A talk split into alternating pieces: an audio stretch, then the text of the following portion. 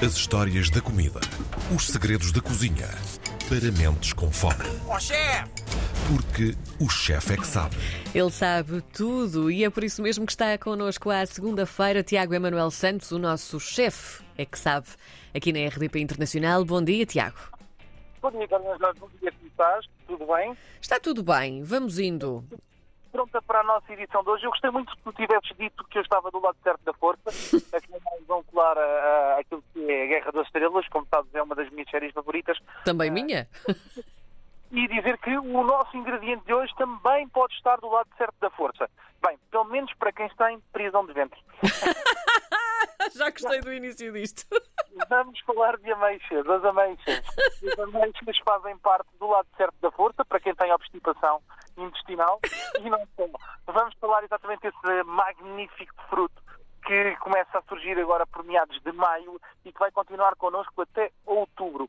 E é um fruto que para mim tem aqui algumas características importantes. Sabes que eu cresci com a minha irmã e isto sempre funcionou da forma seguinte. A minha irmã gostava do amarelo, eu gostava do azul, a minha irmã gostava de figos, eu gostava de maçãs, ela gostava da ameixa para a minha infelicidade e eu só por teimosia dizia que não gostava da ameixa.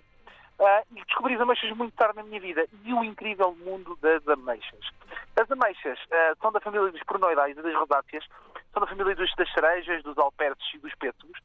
E a maioria das, das ameixas divide-se em dois grandes grupos. Um grupo das ameixas japonesas, que se chamam ameixas japonesas, mas não vieram do Japão, vieram da China. Uh, da China foram exportadas para o Japão e o Japão comercializou-as e deu-lhes fama mundial, e daí se chamarem ameixas, ameixas japonesa, mas na verdade são chinesas.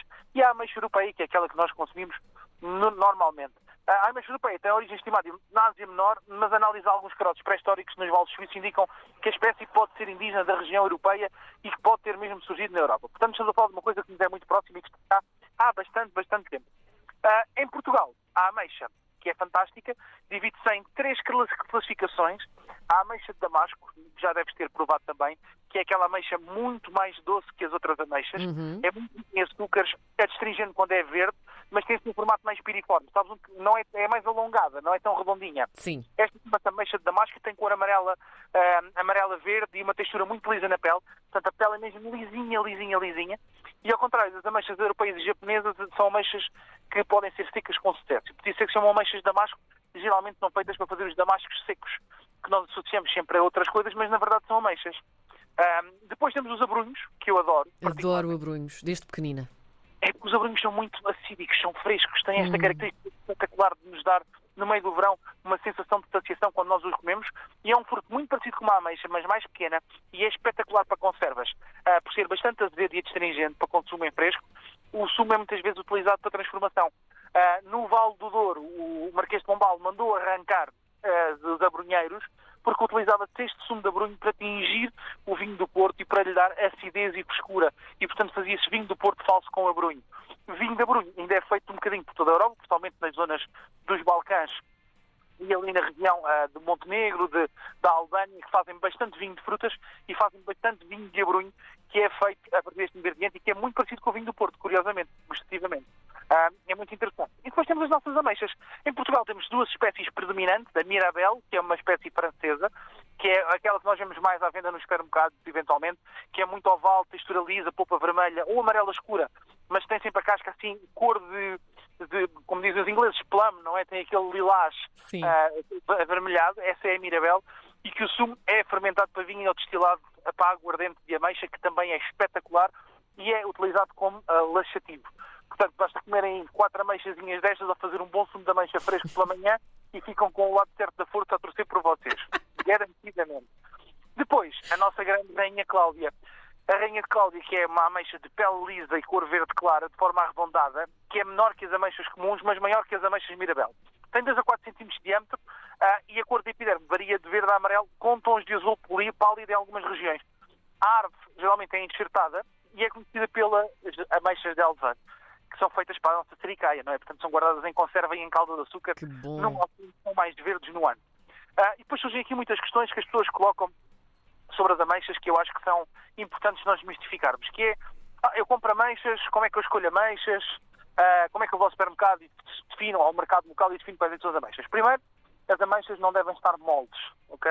Às vezes nós estamos à procura de uma ameixa madura, a ameixa não pode ser comprada madura.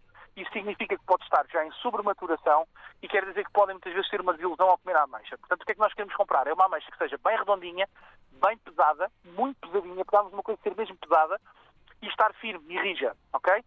Se ela estiver rija, que é o ideal, na minha opinião, nós vamos levá-la para casa e vamos colocar num saco de pão daqueles castanhos. Estás a ver, Karina Jorge? Sim, sim. Perfeitamente. E vamos pô-la dentro desse saco. Porquê? Esse saco fechado vai permitir que o etileno, que a própria fruta larga, faça a maturação da ameixa dentro do saco. E, portanto, assim que ela começar a ficar suave, molinha, guardamos no frigorífico e comemos em três dias. Muito simples. Garanto-vos que nunca vão ficar desapontados com as vossas ameixas. Elas são espetaculares se forem feitas assim. Uh, lembrar sempre do saquinho de papel, que é muito, muito, muito importante. Relativamente às variedades, em Portugal, como vos disse, só temos regra geral de comercialização de Mirabel e de, de Dona, Dona Cláudia, uh, mas também às vezes aparecem em alguns mercados mais especializados, especializados a Black Amber, que é muito popular, é mesmo muito escura, tem um roxo muito escuro na, na pele e por dentro é toda a amarelinha muito clara, que é, é também ótima. A Damson, que é uma mancha de origem húngara, que também já começa a chegar a Portugal na, nos mercados de especialidade. A, a que é a Rainha Cláudia, é a mesma. Nós conhecemos por Rainha Cláudia, mas é verdade a espécie chama-se Greenadge, uh, que, que, vem, é, é, uma espécie basicamente um, que vem de França também para Portugal e se adapta, adapta climaticamente ao território. A Mirabel, a Satsuma, que é a japonesa, e depois temos, obviamente, aquilo que são os nossos frutos secos. E depois o que é que fazemos com ameixas? Bem, já percebemos como é que as guardamos, não é? Portanto, temperatura a num saquinho de papel, quando está madura para o frigorífico comer em três dias. Nada que saber. O que é que podemos fazer com as nossas ameixas? Primeiro, combinações com ameixa, que eu sei que as pessoas lá em casa têm alguma dificuldade, e ficam alguns ingredientes que funcionam sempre perfeito com ameixa. Karina, toma nota. Vamos ameixa tomar. Com vidro, ameixa com canela, limão, mel, laranja, vinagre balsâmico. É espetacular uma, laranja, uma ameixa um bocadinho mais verde e nós cortarmos a ameixa em lâminas e utilizarmos numa salada temperada com vinagre balsâmico e com ervas frescas, é incrível. Sementes de sésamo que funcionam também muito bem Hum. e outras frutas como uh, cerejas, alpercos, amêndoas ou nectarinas que funcionam muito bem com este ingrediente. Ok? E depois pensei assim, bem, então darmos aqui duas ou três receitas muito simples de ameixa para as pessoas poderem fazer em casa. E vamos fazer isso mesmo. Primeira receita, simples, Karina Jorge, uma tartinha de ameixa, tarte de ameixa, toda a gente gosta de tartes, toda a gente gosta de tartes com acidez e tarte de ameixa é perfeito.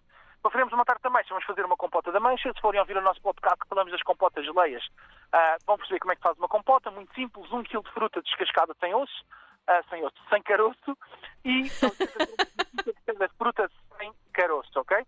Muito simples, deixamos a, a cozinhar com os aromáticos que quisermos, a tal canela ou gengibre, que podemos utilizar e quando fizer ponto de estrada está pronta a nossa compota. Vamos simplificar, compramos um rolinho de massa daqueles do supermercado, de massinha areada, e vamos utilizar para a nossa massa quatro ovos, para a nossa massa para o recheio, quatro ovos, duas gemas, quatro ameixas, Rainha Cláudia, bem grandinhas, 5 litros de leite, 1 litro de licor de ginja, duas colheres de sopa de farinha maisena e três colheres de sopa, ou quatro ou cinco, aqui já é muito a gosto da pessoa que está a fazer, da compota ou da geleia que estamos a fazer de ameixa.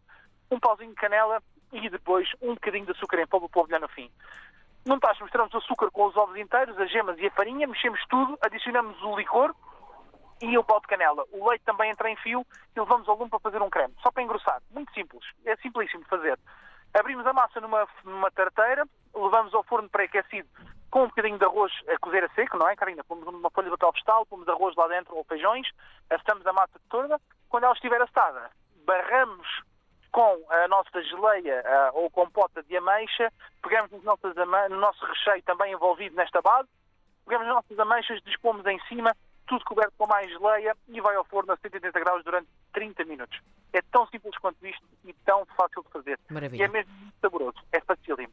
Depois, o resto é só termos muita criatividade e fazermos o melhor que nós sabemos com as uh, brigadeiros da ameixa, por exemplo, que são facílimos de fazer e que eu adoro, uh, que também são muito, muito fáceis. Usamos 250 gramas de amêndoa sem pele, 250 gramas de ameixa sem caroço, 100 gramas de água, 250 de açúcar, duas colheres de sopa de aguardente portuguesa. Aguardente, Carinha Jorge. Isto é Ui. de fazer. Viva a amêndoazinha tostada para decorar. E é tão simples quanto isto que é. Pegamos na amêndoa, eh, trituramos com a ameixa, como se fosse um brigadeiro normal, depois fervemos água com açúcar a fazer uh, durante 5 minutos, não é preciso mais, fazer uma calda de açúcar muito ligeira, juntamos a calda de açúcar, a amêndoa e a ameixa, juntamos a aguardente, envolvemos tudo, espalhamos num tabuleiro e pomos no frigorífico. Fazemos depois brigadeiros pequeninos, colocamos uma amêndoa tostada em cima, pincelamos com um fio de mel. E isto é céu. E, portanto, quem tem prisão de ventre tem já aqui duas boas alternativas. Quem Ora não tem bem. prisão de ventre, que coma ameixas e que se divirta, porque ameixas estão na altura até outubro e agora é aproveitar. Fica o recado dado. Obrigada, Tiago Emanuel Santos. Na próxima semana falamos de mais iguarias. Um beijinho. Até a semana, Karina. Um beijinho.